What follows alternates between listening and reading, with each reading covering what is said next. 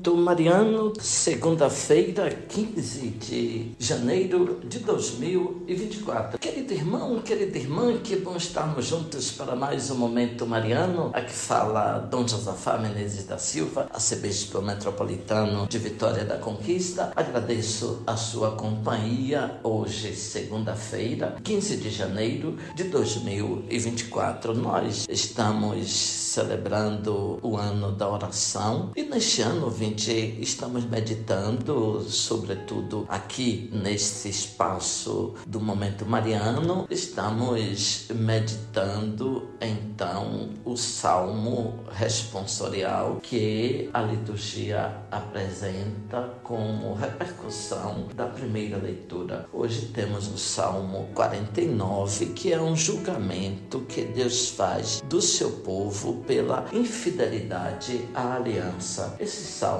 é uma resposta, portanto, à primeira leitura que nós escutaremos e escutamos na missa de hoje. Samuel, na primeira leitura, reprova o rei Saul que, depois de ter vencido a guerra contra os amalecitas, não soube repartir os resultados da guerra, os despojos. Saul diz ter obedecido ao Senhor, fazendo a guerra, mas era preciso uma obediência total, inclusive na repartição dos despojos. O juízo do historiador em relação ao operado de Saul será sempre duro. Davi terá sorte melhor, assim como rejeitaste a palavra do Senhor, ele te rejeitou, diz então o texto de hoje. O rei Saul vai perdendo o necessário respaldo moral para governar. A ele é exigida uma obediência perfeita à palavra de Deus, sob pena de perder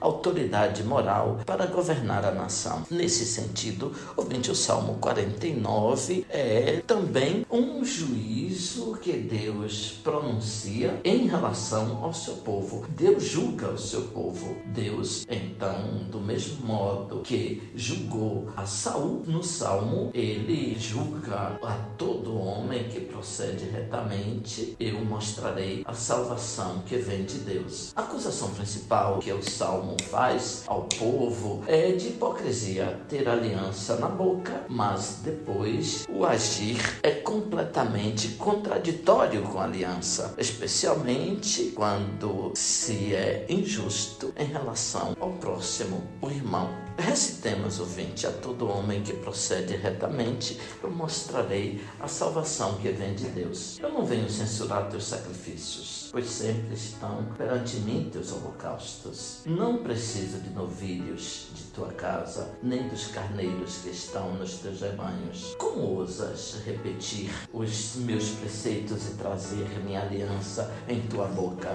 Tu que odiaste minhas leis e meus conselhos e deste as costas às palavras dos meus lábios. Diante disso que fizeste, eu calarei. Acaso pensas que eu sou igual a ti? É disso que te acuso e repreendo e manifesto essas coisas aos teus olhos. Quem me oferece um sacrifício de louvor, este sim é que me honra de verdade. A todo homem que procede retamente, eu mostrarei a salvação que vem de Deus. A repreensão a Saul é uma repreensão que Deus faz a todo o povo e é um convite para que procedamos retamente e possamos então receber a aprovação e o amor de Deus. Abençoe-vos, Deus Todo-Poderoso, Pai, Filho, Espírito Santo. Amém. Ouvinte, louvado seja nosso Senhor Jesus Cristo, para sempre seja louvado.